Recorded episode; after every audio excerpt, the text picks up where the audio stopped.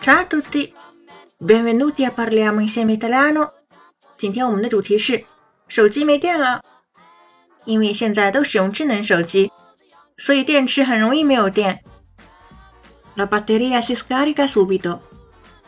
如果已经没电了，我可以说 il telefono è già scarico，或者是 ho il telefono scarico。Oggi la batteria del mio smartphone ha retto fino a fine giornata。 今天我的智能手机电池电量只维持到白天结束。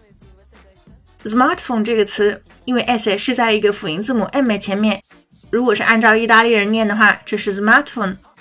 Fine giornata 就是指白天快要结束，马上就要到 serata 了。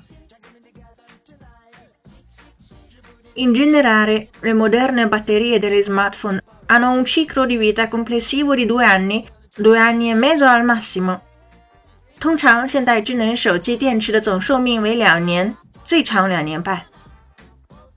Non lasciare che la batteria dello smartphone arrivi al di sotto del 15%, o peggio ancora, a valori ancora inferiori。不要让智能手机电池电量低于百分之十五，甚至更低。Oltre a non lasciarlo scaricare troppo, è sconsigliato lasciare troppo a lungo in carica lo smartphone。 除了不要让智能手机长期没电，也不建议让它充电时间过长。Ok, avete imparato oggi？想要获得文本的话，请关注微信公众号“咖啡意大利诺”查瓦纳的意大利频道，输入关键词“二二零”即可获得完整文本。